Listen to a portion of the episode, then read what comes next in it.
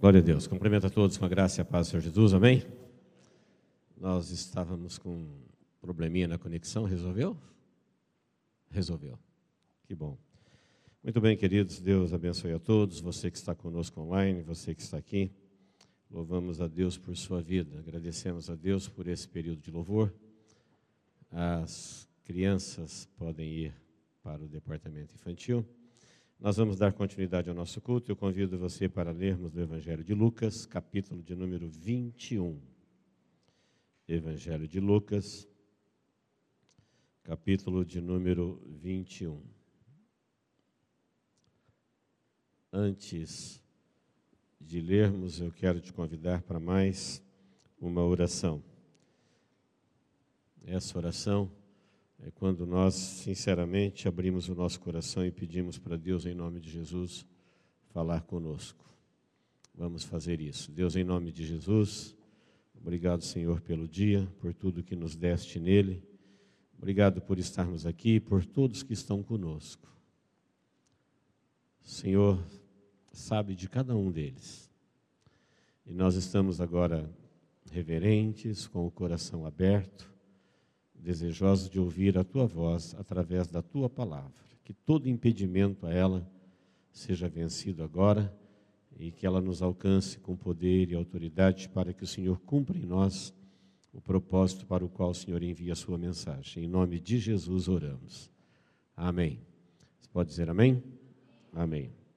Evangelho de Lucas, capítulo de número 21, versículo 28.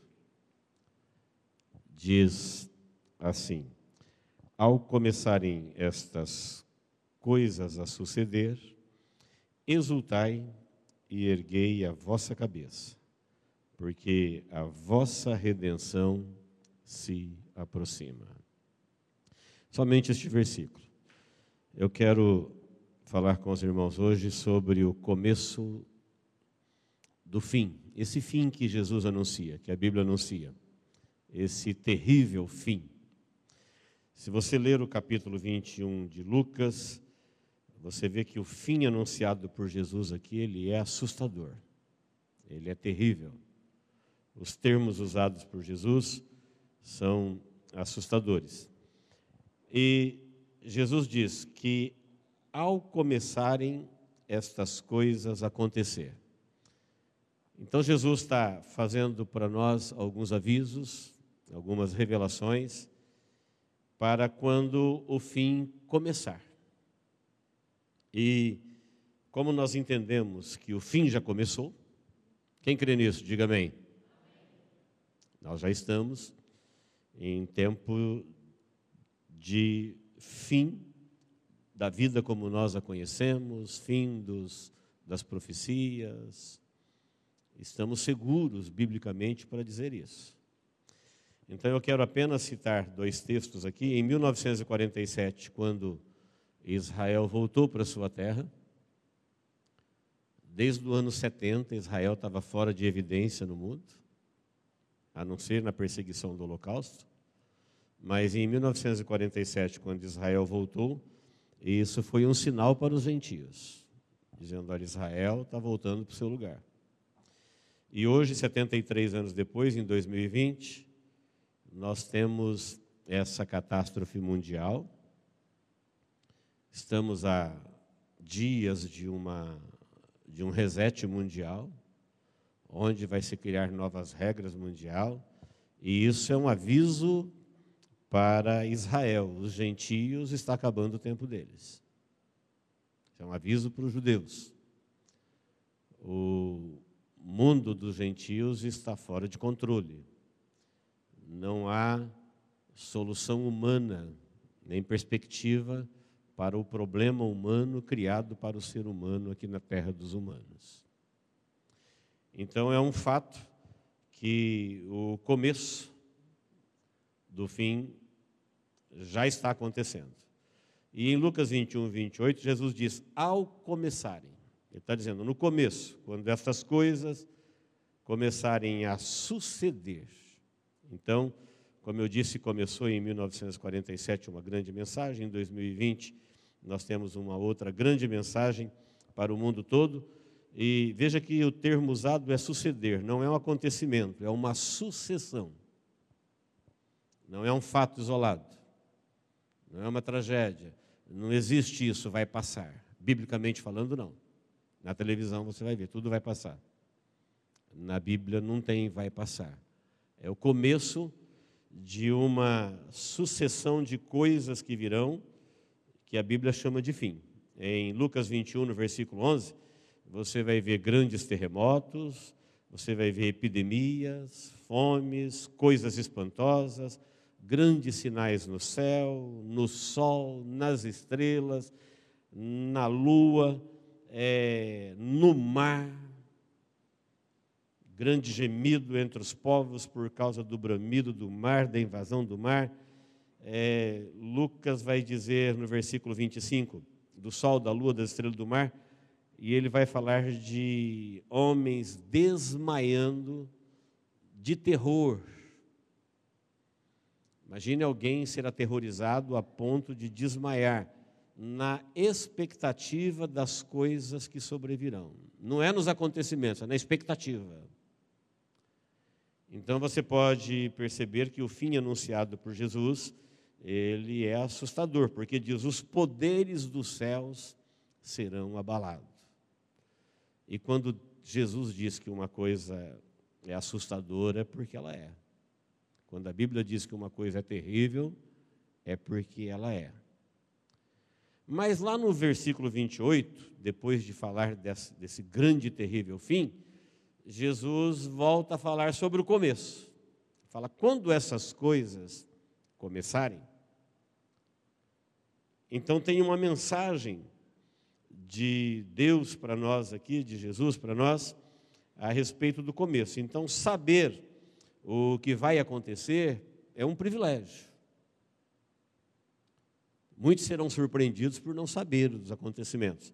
Saber é um privilégio. Agora, saber o que fazer, porque Jesus está dizendo o que nós devemos fazer quando essas coisas começarem a acontecer.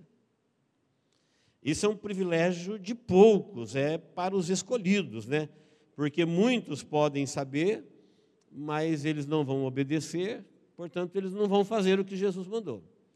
Outros nem saberão, serão surpreendidos. Por isso que a Bíblia fala que eles vão desmaiar, que eles vão ficar aterrorizados, eles vão ficar é, perdidos no meio dos acontecimentos, porque eles não têm nem ideia do que vem por aí. Tem gente sonhando com dias melhores. Então, queridos, o tema ele é muito oportuno porque nós estamos a quatro dias do final de mais um ano. Mais uma voltinha que a Terra deu em volta do Sol. É uma data em que as pessoas se enchem de esperança, de renovação de votos.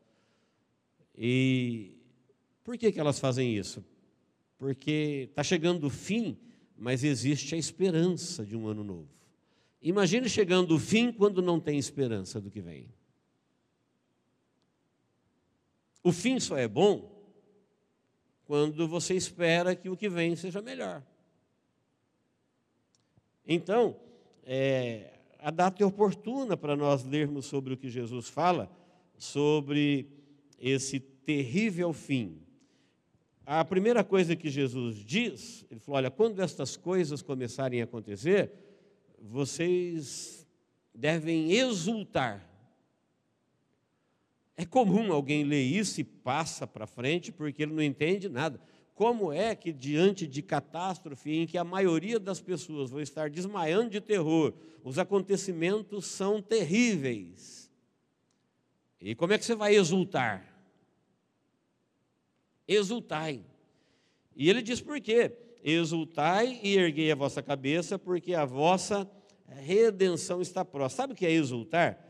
Exultar é sentir e manifestar grande júbilo, grande alegria. Ele está dizendo: olha, vocês que sabem, vocês que creem, vocês que esperam, vocês que estão sabendo, quando vocês verem essas tragédias, essas coisas trágicas começarem, o começo dela, epidemia, fome, rumores de guerra, ciência multiplicada. Tudo isso aconteceu de 47 até 2020. Esses sinais ditos como o princípio das tribulações, Jesus disse: quando isso começar a acontecer, vocês vão exultar. Então, humanamente, a gente diria: mas como é que a gente faz isso? No meio das tragédias, a gente sentir e manifestar grande alegria. Bom, o próprio Jesus ensinou como é que a gente faz isso em Lucas 12, 4, quando ele disse assim: Olha, vocês não devem temer aqueles que matam o corpo e depois disso eles não podem fazer mais nada. Nós devemos temer, sim, aquele que depois de matar o corpo, ele tem poder para fazer perecer a alma no inferno. Então Jesus está dizendo para nós que existe uma separação entre o que o corpo sente e o que a alma sente. É possível que um esteja sendo violentamente açoitado por tragédias, ao ponto que o outro esteja maravilhosamente preservado.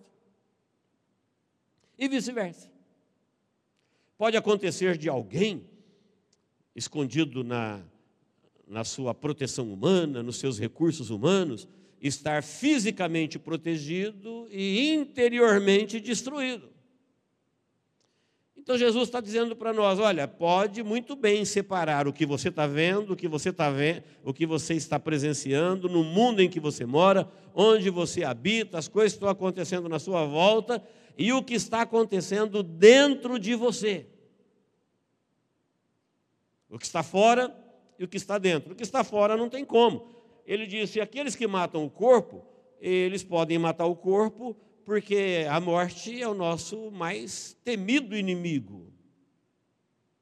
E Jesus disse: Mas quando alguém mata, ele mata só o corpo, ele não pode fazer mais nada. Ele não mata a vida.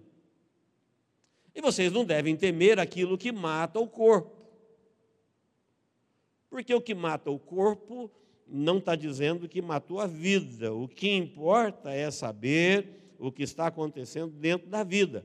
Então, ao fazer, ao ensinar sobre os acontecimentos e como isso pode ser separado dentro das pessoas, ele disse: vocês, ao verem isso, você está sabendo que o que está acontecendo com o mundo é o fim do mundo como você conhece, mas é o princípio do reino como nós sempre cremos. Falou, então, se chegou o tempo da vossa redenção, você vai exultar com Deus que trouxe o tempo da redenção para você, ou você vai se desesperar com o mundo? De que grupo você faz parte? Quem está me entendendo, diga amém. Por isso ele diz: quando essas coisas começarem a acontecer, ou seja, as tragédias, vocês devem se alegrar e manifestar essa grande alegria porque está chegando o tempo, a vossa redenção está próxima. Então nós podemos separar isso do que acontece diante dos nossos olhos, daquilo que nós vamos talvez presenciar e até sofrer uma parte disso, mas isso não tem nada a ver com aquilo que está acontecendo dentro de nós. Amém? Paulo, quando ensinou sobre isso, ele disse assim: olha, enquanto o nosso velho homem, a nossa estrutura material, se decompõe, ele estava falando da morte natural, você vai envelhecendo, vai enfraquecendo, a vida vai escapando. Ele falou: enquanto o homem natural se desfaz, o novo ressurge. Falou: quando este nosso tabernáculo se desfizer, já temos um novo preparado por Deus para que habitemos nele. Você vai lamentar o que desfez ou vai vibrar com o que recebeu? É motivo de júbilo, sim. E nós é, sabemos isso pela própria palavra. Nós sabemos isso até pela nossa experiência do dia a dia. Por exemplo, nós detestamos dor. Mas por que quando o benefício da dor te interessa, você a suporta? Numa cirurgia estética, num tratamento que você procura o benefício da sua saúde. Você não foge da dor, porque você pesa o que você vai sofrer com o que você vai receber. Então a tragédia está chegando para a vida, para todos, como nós, a vida pra, como nós a conhecemos, tá. Porém, existe um grupo que a Bíblia chama de escolhidos, que devido à sua fidelidade, à sua experiência com Cristo, à sua vida de fé, eles já desistiram dessa vida faz tempo, estão aqui a serviço de Deus, na expectativa daquilo que vão receber. Exultai. Então, o motivo é de júbilo, porque se o fim não chegar, não temos a nossa redenção, ela não chega. E como o fim está chegando, Jesus falou: quando essas coisas começarem a acontecer, vocês já sabem que está chegando a vossa redenção. Pode se alegrar, pode começar a louvar, a manifestar a Deus grande alegria, porque está chegando o tempo da vossa redenção. Quem está me entendendo, diga amém. Não sei se você entende o que quer dizer vossa. Ele já deu, ele já fez, já pagou o preço, já preparou, já é uma herança. Não é mais uma promessa. Queridos, isso é maravilhoso. No livro, na carta aos Hebreus, eu não vou ler todo o texto, de, do capítulo 11, que fala dos heróis da fé, você conhece, do versículo 33 até o 39, você vai ver que aqueles heróis da fé ali, eles foram perseguidos, mortos, cerrados ao meio, sofreram todo tipo de perseguição, e não é porque eles não tinham opção, não. Não é porque eles foram presos, não, eles assumiram esse compromisso com Deus. O versículo 35 chega a referir a torturados não aceitando o seu resgate. Ou seja, existia um resgate para livrá-los da tortura. Eles não aceitaram o resgate porque eles queriam era a ressurreição, eles não queriam o fim da morte, o fim da vida não. Foram presos, foram torturados e recusaram alguém, vamos resgatar. Ele falou: não, tem resgate não. Nós queremos é a ressurreição. Estavam firmes no propósito. Por quê? Nós devemos entender que Jesus não quis nada nesse mundo. Ele falou: Filho do homem não tem onde reclinar a cabeça.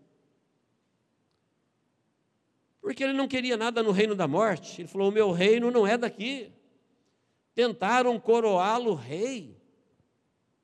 Jesus fugiu deles em João 6 para que eles não viessem. Ele não queria reino, ele falou: meu reino não é daqui. Então, queridos, quando a Bíblia fala que Jesus está dizendo, erguei a vossa cabeça, ele está dizendo: pare de olhar para o chão, pare de olhar para você mesmo, para a sua própria vida, para os seus próprios sonhos, para o seu próprio projeto. Pare de olhar só para o mundo, só para a terra. Olhe para as coisas que transcendem. Olhe para o além. Se você olhar, erguendo a cabeça e olhar para um tempo além do nosso tempo, para uma vida além da nossa vida, aí você vai encontrar motivo de júbilo. Agora, se você olhar para os seus projetos que serão impedidos, para a sua agenda que vai ser difícil de cumprir, para os seus sonhos que não será realizado, aí você vai para o outro grupo que vai desmaiar de terror na expectativa das coisas que virão.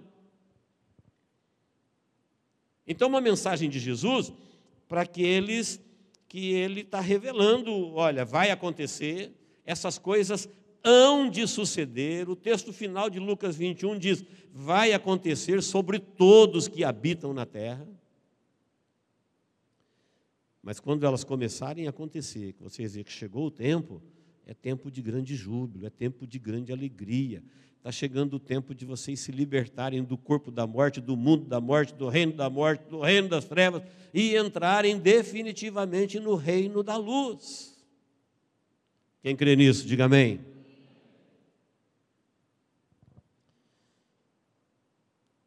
Olha que texto interessante. Eu sei que você conhece, mas eu quero ler com você.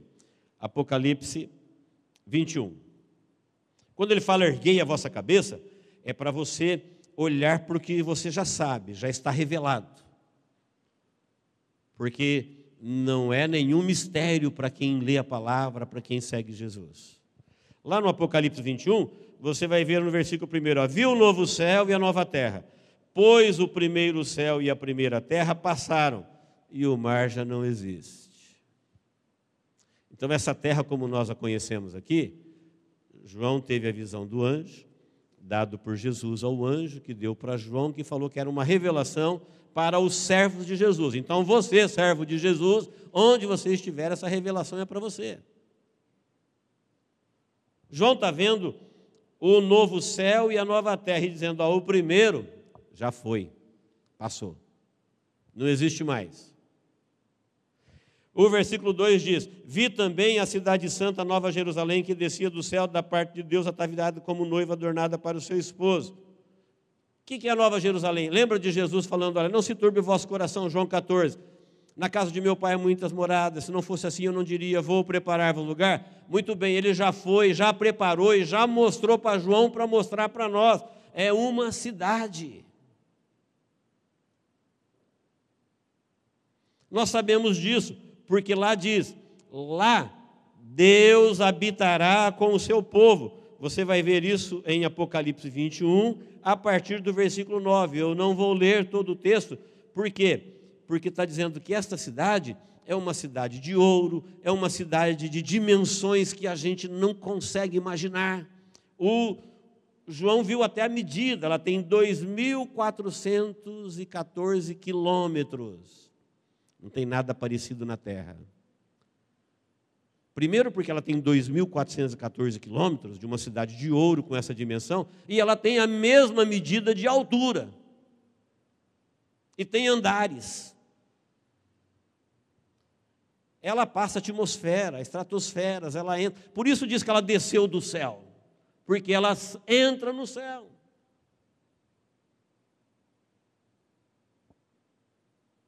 Quando fala levantar a vossa cabeça, ele está dizendo: olha para as promessas, olha para a revelação. E tudo isso, quando Deus deu a revelação a João, ele disse: está feito. Olha aqui, ó. Quando ele fala da cidade santa, ó, então ouvi, versículo 3: Então ouvi grande voz vinda do trono dizendo: Eis o tabernáculo de Deus com os homens. Os homens aqui quer dizer ser humano. Lá não tem gênero. Deus habitará com eles, e eles serão povos de Deus, e Deus mesmo estará com eles. Ele lhes enxugará dos olhos toda lágrima, e a morte já não existirá, não haverá luto, nem pranto, nem dor. Por quê? Porque as primeiras coisas, é aqui onde tudo começou, já passou. Você vai olhar para isso ou para os acontecimentos da terra? Falou, levantai a vossa cabeça. Olhe para um outro tempo.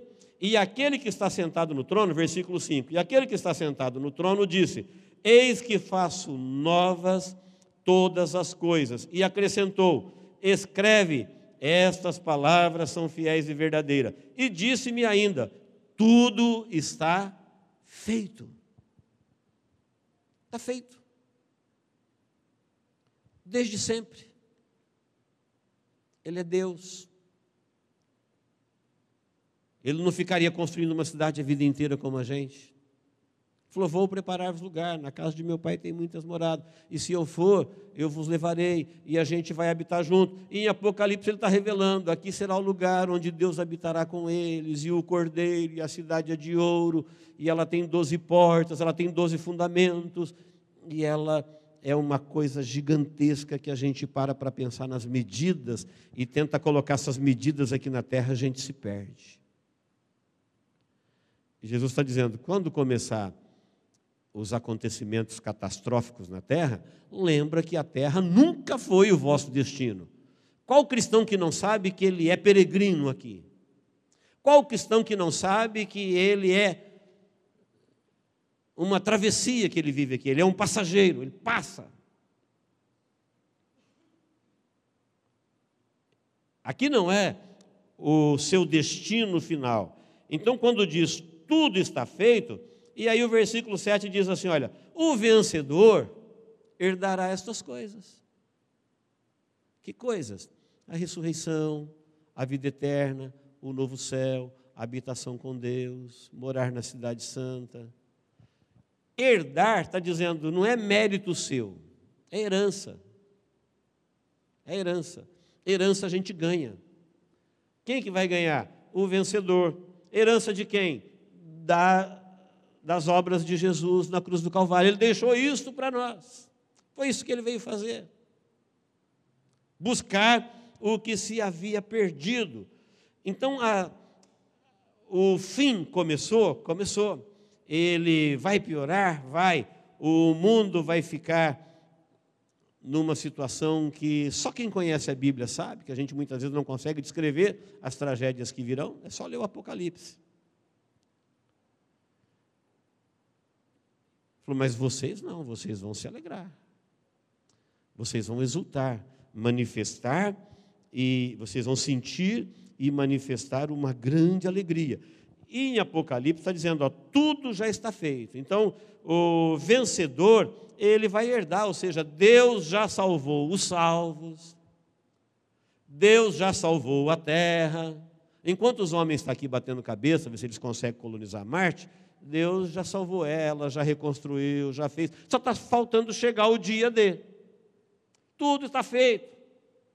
Deus já salvou os salvos. Tem gente preocupando, ah, mas meu filho. Se a criança está salva, então não precisa se preocupar em salvar os salvos, Deus já salvou. Deus já salvou os salvos, seus nomes já estão escritos no livro da vida, Deus já salvou a terra, Deus já fez tudo o que ele tinha que fazer, ele já preparou a nova cidade, está tudo preparado. Ele falou vocês: olha, levanta a cabeça, olha para lá. Os heróis da fé de Hebreus 11 diz que eles estavam olhando para as promessas. Por isso eles aceitaram morrer, ser cerrado, perseguido, passar fome. Eles eram masoquistas, eles não tinham opção de fugir? Tinha, mas eles estavam olhando numa outra direção. Quando Jesus bradou na cruz do Calvário, está consumado, não foi um brado de quem está morrendo, foi um brado de quem está vencendo. Ele estava olhando para a vitória, para o novo céu, para a nova terra, para o reino, para as almas. A Bíblia fala que ele verá o trabalho da sua alma e ficará satisfeito. Jesus estava olhando numa outra direção. Quem está olhando Jesus na cruz está dizendo: coitadinho, perdeu, morreu. Mas o domingo da ressurreição chegou. Amém, queridos? Se nós pudéssemos ler, leia Apocalipse 21, 22, é, nessa direção que nós temos que olhar. Jesus disse: Levantai as vossas cabeças. Redenção está falando da vida preparada por Deus depois dessa vida como nós a conhecemos. Queridos, na sequência, quando as coisas começarem a acontecer, Jesus contou a conhecida parábola da figueira, que começa no versículo 29, e nós temos um tempinho, eu quero relembrar essa parábola com os irmãos. Está dentro do texto que nós estamos lendo, quando ele falou: quando essas coisas começarem a acontecer, vocês vão exultar, manifestar grande alegria, vocês vão levantar a vossa cabeça, e terminando o ensinamento, levantar as vossas cabeças, ele propôs a parábola. A parábola, como eu sempre digo aqui, vou repetir mais uma vez, ela é sempre partindo de alguma coisa que você conhece para revelar o que você desconhece. É Jesus usando coisas que nós podemos entender na terra para revelar as coisas que nós não temos a menor ideia no céu. Porque para você ensinar alguma coisa que alguém desconhece de fato, você tem que partir de algum conhecimento que ele tem. Senão não existe comunicação. Como que eu vou falar para alguém alguma coisa se ele não tem conhecimento de nada que eu vou dizer? Ele não vai entender absolutamente nada. Então a parábola que ele propôs, ele falou assim: olha, vede a figueira e todas as árvores. A figueira é Israel e todas as árvores são todas as nações da terra. ele vai dizer: quando, começar, quando começam a brotar, vendo, sabeis por vós mesmo que o verão está próximo. Ele está dizendo: quando você viu uma árvore brotando, precisa alguém te ensinar qual é a próxima estação? Não, você está vendo. Você não pode negar. Você não precisa nem da fé. Ele está falando, então, observai por vós mesmo, não precisa um anjo descer do céu e falar isso para nós. A figueira brotou, Israel voltou, você sabe o que isso quer dizer? Tem centenas de profecias falando da sua rebeldia, falando que Israel seria cortado, mas que ele voltaria. E enquanto Israel estivesse fora de evidência no mundo, os gentios é que fariam o trabalho deles, e a igreja é composta de gentios.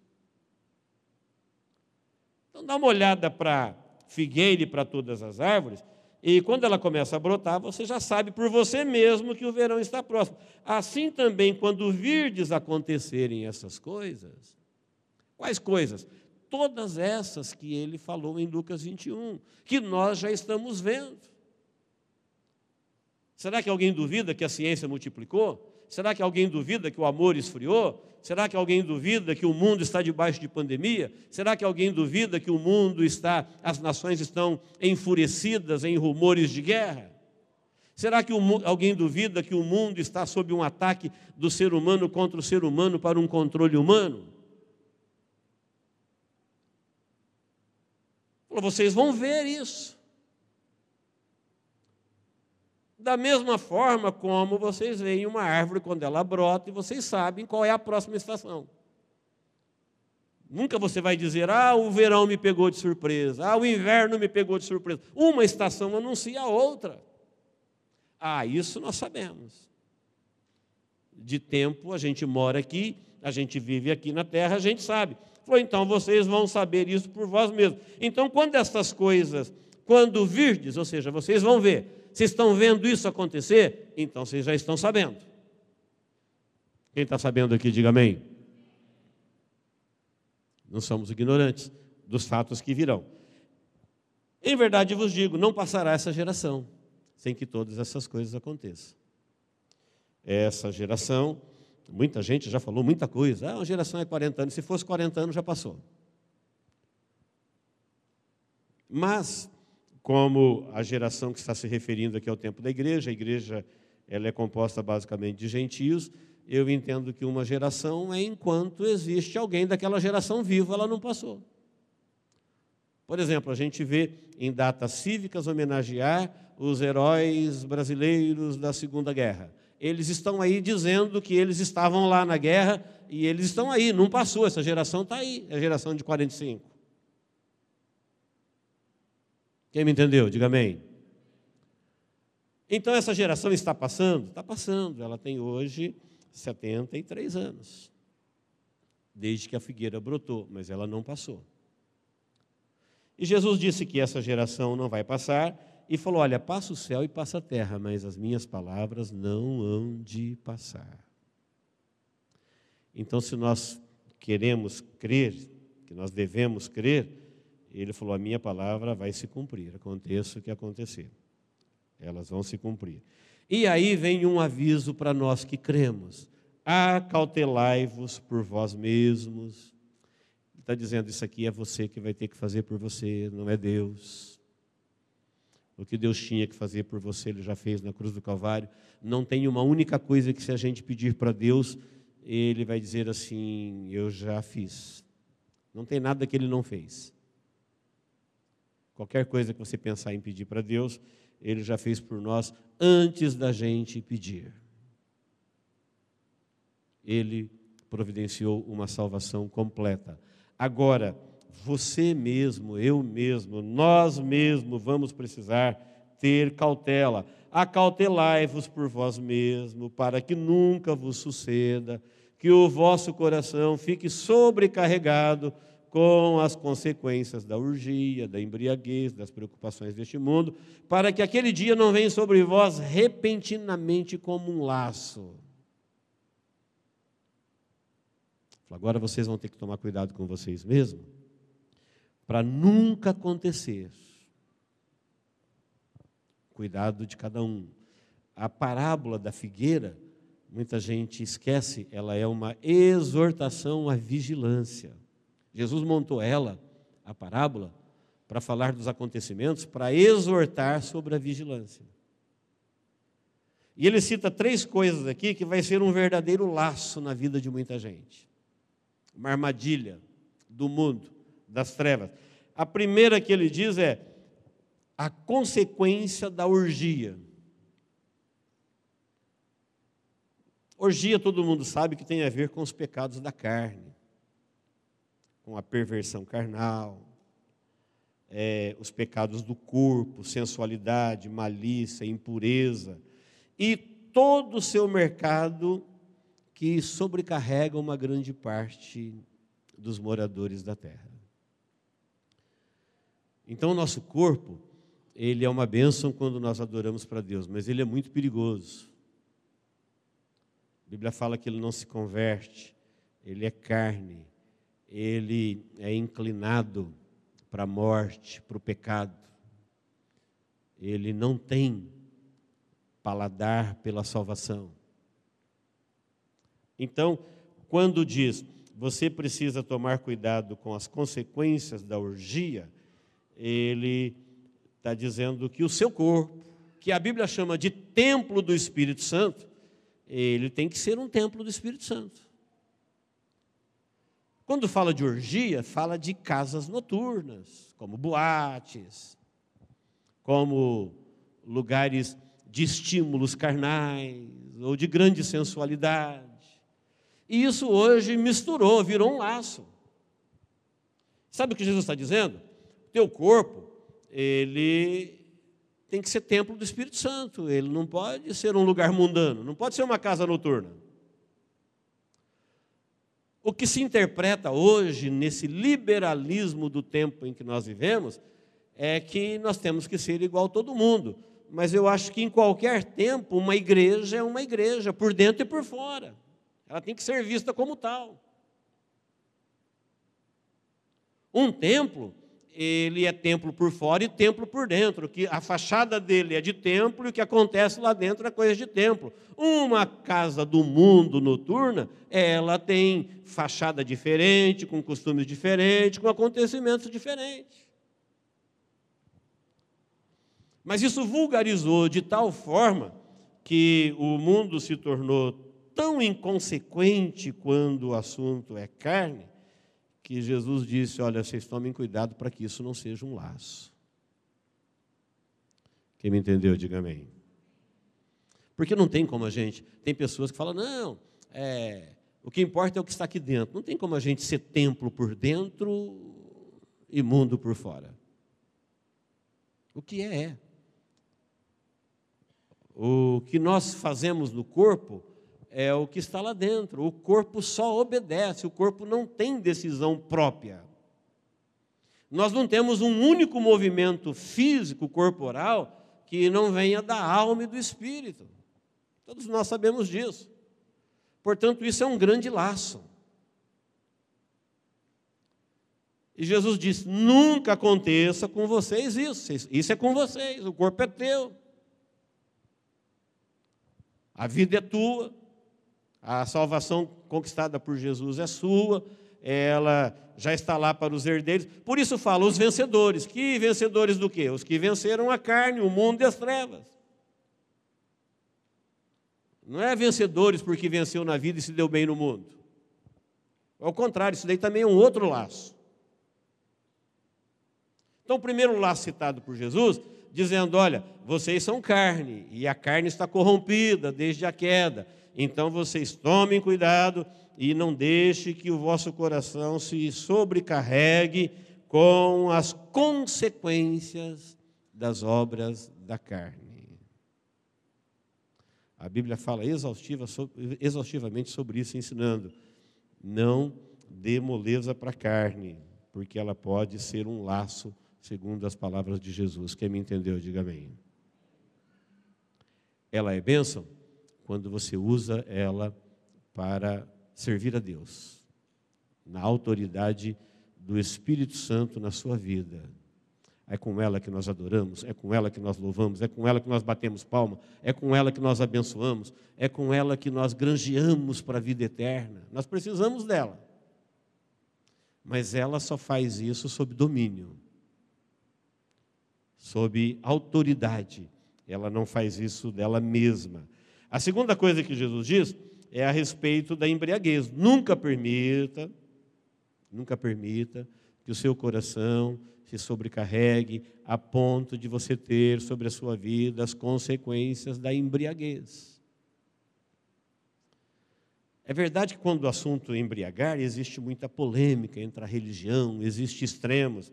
Mas para simplificar o que Jesus está dizendo, vamos entender que embriaguez é o contrário de sobriedade.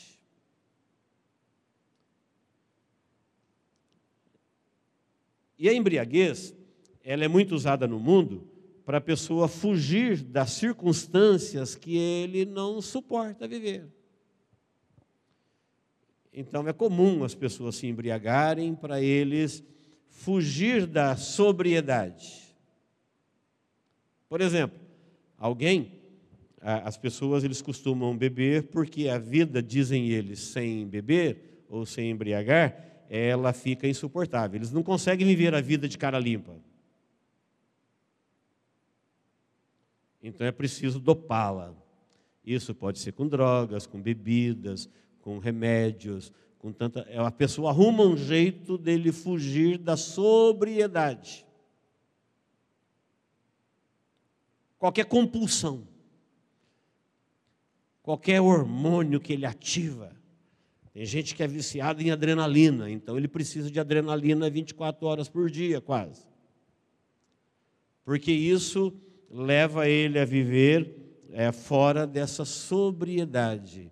Quando nós entendemos a embriaguez como o contrário da sobriedade, nós vamos ver que uma pessoa que está embriagada, ela não está em estado de vigilância. E a parábola está dizendo uma exortação à vigilância. Está dizendo, você precisa estar o mais sóbrio possível. Então, fuja de tudo que te entorpece.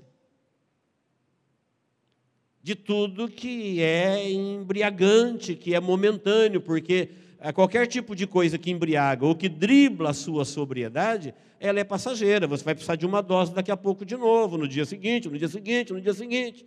E aí, como é que você vai ser sóbrio para esperar e vigilante? Como é que você vai levantar a cabeça, olhar para cima e ver além de um tempo se você está embriagado com alguma coisa nesse mundo? Então Jesus disse: nunca permita que a sua vida seja embriagada com qualquer coisa. Você precisa de sobriedade, viver limpo mesmo, de cara limpa, sabendo o que está acontecendo cada momento do seu dia. Outro conselho de Jesus, ele diz: e das preocupações do mundo. Finalzinho do versículo 34. Ó. E das preocupações deste mundo, para que aquele dia, ou seja, aquele dia, não é talvez um dia, esse dia já existe, ele vai chegar. Para que aquele dia não venha sobre vós repentinamente como um laço, cair numa armadilha. Jesus voltou e eu fiquei como uma mulher de sal olhando para trás, né, como uma mulher de Ló, uma estátua de sal como aqueles que ficaram no Egito, com um pensamento qualquer. Então, o que quer dizer das preocupações do mundo? Aqui é o maior perigo, porque esse mundo colocou grandes jornadas é, para você ser alguém no mundo. Então, é culturalmente hoje em qualquer nação do mundo, em tempo de ciência multiplicada, que para você se dar bem no mundo, você vai ter que se dedicar quase toda a sua vida no mundo. Desde o momento em que você acabou de nascer, dois anos, você já vai para a escola, e a partir dali você tem uma longa e dura caminhada, porque senão você não vai ter os melhores salários, os melhores empregos, você não vai ter as melhores posições, você não vai ter o melhor sucesso. Então está todo mundo preocupado em fazer todo mundo ser alguém neste mundo. São as preocupações do mundo. É uma preocupação de um pai, uma preocupação de uma mãe, uma preocupação de todo mundo. Parece que a preocupação de vê-los salvos aparece no fim da vida, quando está velho, ou quando está morrendo, ou quando vê as tragédias.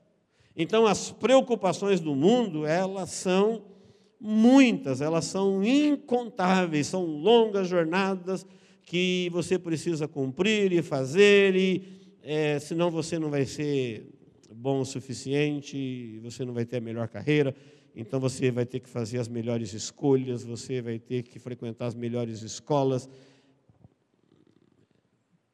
Preocupações do mundo.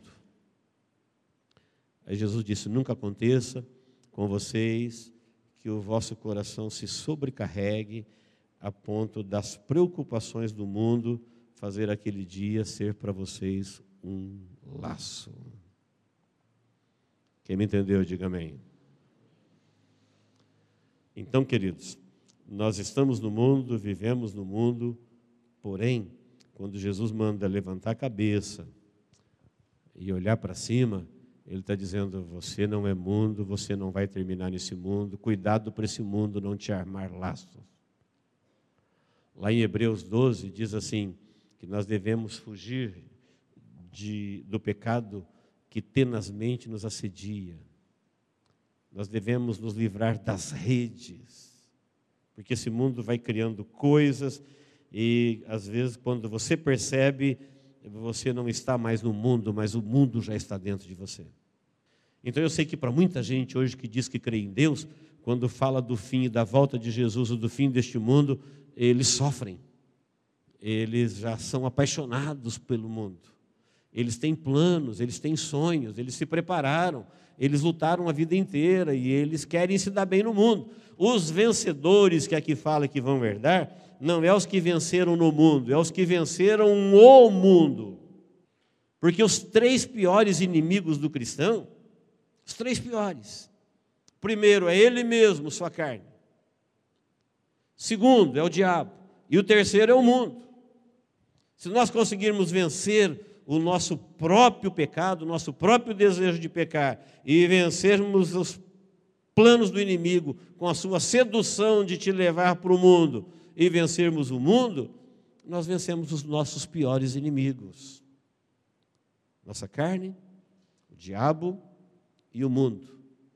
Todos estão a serviço do mesmo objetivo então, quando fala das preocupações do mundo, aqui nós vamos ver gente que muitas vezes lê a Bíblia, crê em Deus, aceita em Deus, ele vai balançar, ele fala: ah, mundo não. O mundo, afinal, é onde estão os nossos sonhos, nós queremos. Só que o mundo vai passar, o mundo vai perecer, o mundo é inimigo de Deus. As pessoas, quando têm as suas preocupações com o mundo, nem sempre elas estão preocupadas com a salvação, elas estão preocupadas em se dar bem. E o vencedor que ele está dizendo que vai herdar é aquele que venceu exatamente o mundo, com toda a sua sedução, com toda a sua proposta. Alguém fala, mas então a gente não vai viver no mundo? Sim, como? Buscando primeiramente o reino de Deus e a sua justiça, e as demais coisas serão acrescentadas. É o ensinamento que a gente tem de Jesus. Jesus, quando mandou ir pregar o evangelho para todo mundo, ele não falou para nós o que ele falou para os doze, que era para deixar tudo ir. Ele falou: agora vocês não precisam deixar nada. Agora vocês vão e estes sinais seguirão. Agora é o Espírito Santo que vem conosco. Mas nós temos que procurar o reino dos céus em primeiro lugar. Mundo é só o suficiente para nós atravessarmos, é uma travessia. Aqui não é o nosso destino, aqui é o nosso campo missionário. É como alguém que veio para cumprir a missão e acabou a missão, ele não tem mais o que fazer aqui. Imagine se amanhã a trombeta tocar e os salvos forem arrebatados. No pensamento, imagine que você ficou. Você vai fazer o que aqui? Qual o seu plano? Qual o seu sonho? Qual é a sua carreira? O que, que sobrou? Acabou. Por isso Jesus diz: é um laço nunca aconteça. A exortação da parábola da figueira é para dizer: vocês não podem permitir, e isso é com vocês. as consequências da urgia têm a ver com a sua vida, a embriaguez tem a ver com a sua vida e as preocupações do mundo têm que ver com a sua vida. Saber que o mundo é mau, nós já sabemos. Que Deus já nos salvou, está escrito em Apocalipse, tudo está feito. Isso aqui é para os herdeiros, eles vão herdar. Senhor, mas a terra está sendo destruída, já tem uma outra. Meu corpo está envelhecendo, já tem um outro que, que eu diria para ele que ele não fez? Tudo está feito. Que privilégio nós sabermos disso no começo. Porque muita gente vai se interessar por isso quando isso não for mais possível. Também está profetizado. Muita gente lamentando, chorando, batendo na porta, dizendo: Senhor, abre-nos, Senhor, abre-nos. Ele vai dizer: Eu não sei quem são vocês. Os que ele sabe quem é já entrou estavam apercebidos, estavam atentos, estavam ligados. Amém, irmãos? Para encerrar, não temos mais tempo de comentar, só para encerrar eu vou ler. Versículo 35. Pois há de sobrevir a todos os que vivem sobre a face da terra.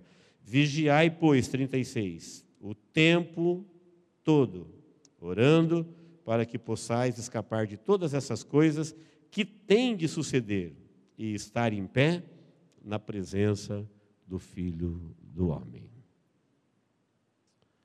Então, antes da gente ficar preocupado com o que a gente vai ser, com o que a gente vai ser, com o que a gente vai fazer, com o que a gente vai conquistar, se você se deu bem no mundo, a preocupação é: todos os dias eu estou em pé na presença de Jesus? O que você vai ser? A primeira coisa que eu quero ser nessa vida é salvo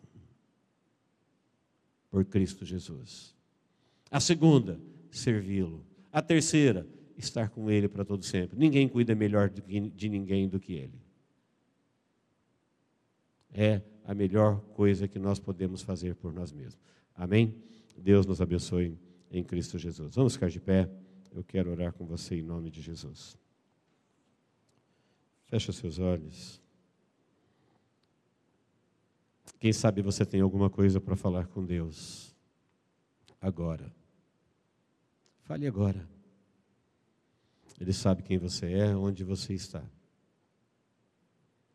Ele está te ouvindo hoje, de madrugada, amanhã, agora. A Bíblia diz: se hoje ouvirdes a sua voz, não endureçais o vosso coração. Deus, em nome de Jesus, muito obrigado, Senhor, por esse tempo tão precioso diante da Sua palavra. Ela é inesgotável, ela é profunda, ela é abençoadora. Nós te louvamos, ó Deus, por estarmos aqui congregados e por todos os irmãos que estão conosco, por esse tempo em que o Teu Espírito Santo envia a Tua mensagem ao nosso coração. Ajuda-nos, ó Deus, a resultar. Que a nossa exultação não seja artificial. Que a nossa exultação não seja mecânica, religiosa, mas que o gozo do Teu Espírito Santo possa invadir a nossa alma. A alegria de um salvo, a alegria de um remido, a alegria de alguém que tem certeza da sua redenção possa invadir o coração do seu povo e que possamos viver esse júbilo, essa exultação e manifestar essa alegria no dia a dia da nossa vida, Pai. Em nome de Jesus. Ajuda-nos, ó Deus, a sermos vigilantes, a percebermos por nós mesmos tudo aquilo que o Teu Espírito Santo tem nos comunicado, revelado, que isso possa ficar vivo, Senhor na vida de cada um do teu povo na face da terra. Em nome de Jesus oramos, ó Deus. Em nome de Jesus. Amém. Você pode dizer amém? Amém. amém. Vamos louvar o Senhor com alegria.